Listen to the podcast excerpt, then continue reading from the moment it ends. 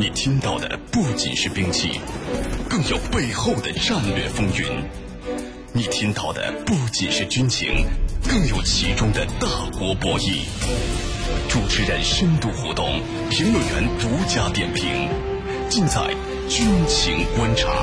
江苏新闻广播、扬子晚报联合打造。听众朋友，大家好。欢迎收听江苏新闻广播军情观察双休日版的孙主编说军事节目，我是扬州晚报军事专刊环球博览的主编孙小伟。今天我将给大家带来的军事故事是：二战美军对日首次进攻战多方面模仿八路军的故事。一九四二年夏。美军决定对日军占领的瓜达尔卡纳尔岛发起代号为“仙人掌”的进攻，这是二战中美军对日军发起的首次攻势作战。为保证战役的胜利，美国太平洋舰队司令尼米兹命令海军陆战队第二突击营突袭日军占领的马金岛，目的是转移日军的注意力，减轻瓜岛美军的压力。而这次行动就交给了曾在中国当过军事观察员的卡尔逊中校指挥。实际上，尼米兹早在1942年6月中途岛海战期间就产生了袭击日军离岛的想法。他认为，要配合即将进行的瓜岛战役，美军有必要对日军后方岛屿实施佯攻。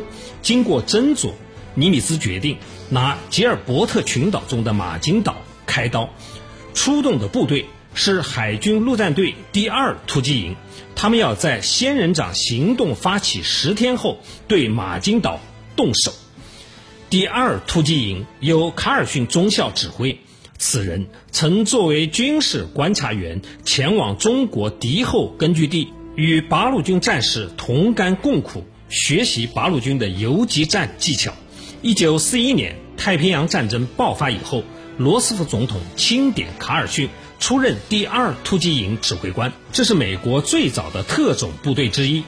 卡尔逊将八路军的奇袭、不硬拼、打了就跑等战术灌输给部下，就连作战营的编制也与别的美军部队不同。第二突击营由六个步枪连组成，每个连有两个排。各排下属的基本作战单位不是班，而是模仿八路军组建的三人火力小组。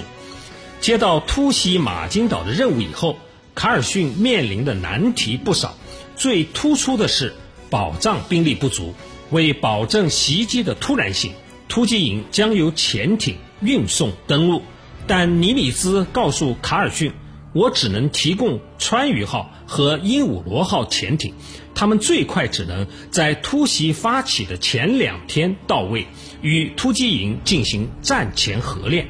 更糟糕的是，这两艘号称当时美军中装载量最大的潜艇，仍然没有足够的空间运送一支整营的部队。像川渝号能运送一百三十四人，鹦鹉螺号能运送八十五人。这意味着卡尔逊只好将突击营的五十五名官兵留在后方基地珍珠港。在决定留守人选时，营长卡尔逊和副营长詹姆斯·罗斯福发生了矛盾。后者是总统罗斯福的儿子。鉴于突袭任务的高风险，尼米兹和卡尔逊都倾向于把他留在珍珠港。但这个决定却遭到了小罗斯福的坚决反对，后者干脆打电话给父亲走后门。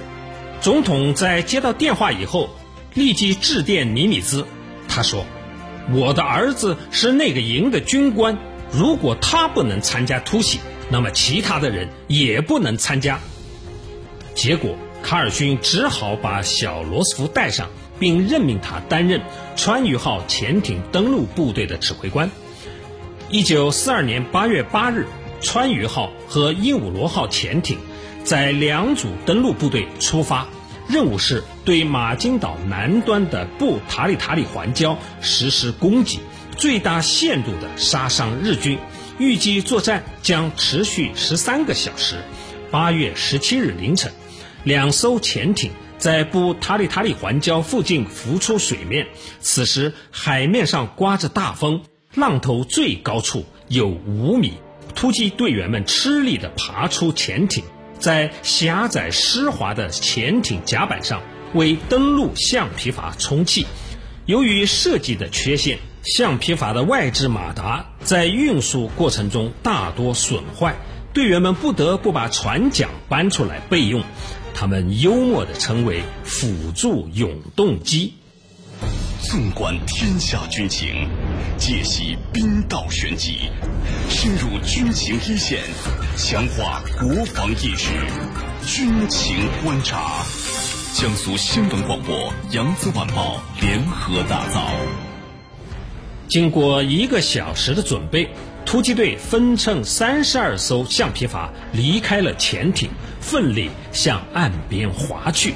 按计划，突击队分成 A 连和 B 连，同时在环礁南岸的两个登陆点登陆，但受风浪影响，这一协同无法完成。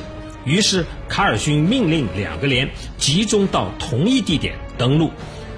突击队陆续上岸以后，为了收拢部队，卡尔逊命令一名士兵鸣枪，清脆的枪声击碎了清晨的静谧。偷袭已然是不可能了。卡尔逊率部迅速向内陆推进。令他略感欣慰的是，此地曾是英国的殖民地。土著居民大多会说点英语，美军从他们的口中得到了准确的情报。日本军营就在美军登陆点的西南方向，兵力为八十到一百五十人。美军突击队以列夫朗西奥斯中尉指挥的 A 连一排为先锋，向西南方向激进。约行进了三百米以后，列夫朗西奥斯突然发现。几辆日军卡车停在一片面包树林里，约二十名日本兵正在下车集合。他立即命令用密集火力向敌人扫射，突袭马金岛行动中著名的面包树之战随之打响。由于战事的突然，一些日本士兵甚至骑上自行车冲向附近掩体躲避子弹。美军迅速消灭眼前的日军，顺带干掉了四处机枪阵地。但躲在树林里的日军狙击手也给美军造成了一些伤亡。马金岛上的日军前后向美军发起三轮冲锋，但均被美军火力瓦解。日军指挥官原本还指望停泊在马金岛的一艘巡逻艇能支援自己。但美军的鹦鹉螺号潜艇抢先发动了攻击，用艇外甲板炮将日艇击沉。无奈之下，马金岛的日军向附近瓜岛的日军指挥部请求支援。当天的十三时三十分，十二架日军增援的飞机抵达马金岛上空，其中包括两架满载增援日军的水上飞机。当两架水上飞机企图降落时，遭遇美军突击队员的弹雨迎接，他们被打得凌空爆炸。其余日机扫射一番以后，因为油料快要耗尽而不得不返航。战至了傍晚，由于携带的弹药消耗大半，卡尔逊下达撤退命令。他自带二十余人担任后卫，其他人分成来时的橡皮筏撤离。但由于风向不对，大家费了半天的气力，仍然靠不上停在深水区的潜艇，不得已退回岸上。更不幸的是，大多数人的武器都在与风浪搏斗的过程中丢失了。面对进退两难的局面，卡尔逊一边收拢部队，死守滩涂，一边派出大量的侦察兵了解敌情。经过再三的核实。岛上日军确实所剩无几，于是卡尔逊自带一支巡逻队前去搜索，结果除了击毙两名落单的日本兵以外，在未发现任何有威胁的目标。岛上的日本军营已是一片狼藉，美军突击队员的胆气更足了。他们仔细搜索日军遗留的文件、地图，同时分出人手。破坏岛上的日军通讯站、油库等军事设施。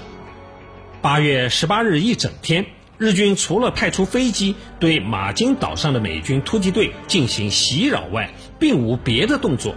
卡尔逊也安下心来，与负责接应的两艘潜艇取得了联系。当天晚上，川渝号和鹦鹉螺号潜艇再度靠近岸边。二十时三十分，卡尔逊登上最后一艘小艇，离开布塔里塔里环礁。二十三时三十分，最后一批七十二名突击队员回到了潜艇上，全体向珍珠港返航。回到珍珠港的卡尔逊和他的突击队员们受到了英雄般的欢迎。卡尔逊还获得了海军十字勋章，被媒体广为报道。据统计。美军第二突击营在行动中共有二十一人阵亡，击毙了超过一百五十名日军，同时缴获了大量日军的机密文件。从战术角度来说，算得上一次成功的突袭战斗。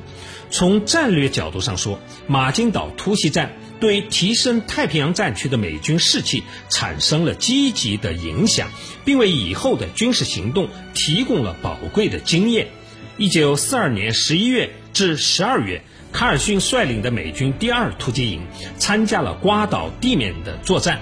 面对躲进密林的两千五百名日军，他们充分发挥机动灵活的战术特点，歼灭了超过千余名日军，而己方仅阵亡十六人。有意思的是，一九四三年。好莱坞以马金岛突袭为蓝本，拍摄了一部名为《恭候》，中文片名译为《喋血马金岛》的电影。攻吼源于汉语“攻和”，系当时中国敌后根据地盛行的生产自救、支援抗战运动的口号。卡尔逊把这一精神融入到了美军特种兵的训练中去。当士兵们对命令齐声回应“恭候”时，就表示一同奋战，一定做到。这一口号借着电影的东风，很快成为美国海军陆战队的训练口号和座右铭。好，这个故事就暂且说到这儿。下面将会是十二分钟的半点即时资讯和一段广告，之后我会继续为大家讲述另一个军事故事。欢迎到时收听。邀集资深的军事评论员团队，全球化多维度军情分析。李健，支援战略与防务研究所所长。我是李健。孙小伟，扬子晚报军事专刊主编。听众朋友们，大家好，我是孙小伟。周晨明，支援防护研究所研究员。大家好，我是周晨明。陈光本。国内报刊军事装备及国际时评知名撰稿人，我是陈光文。更多军情深度解读，尽在军情观察。江苏新闻广播、扬子晚报联合打造。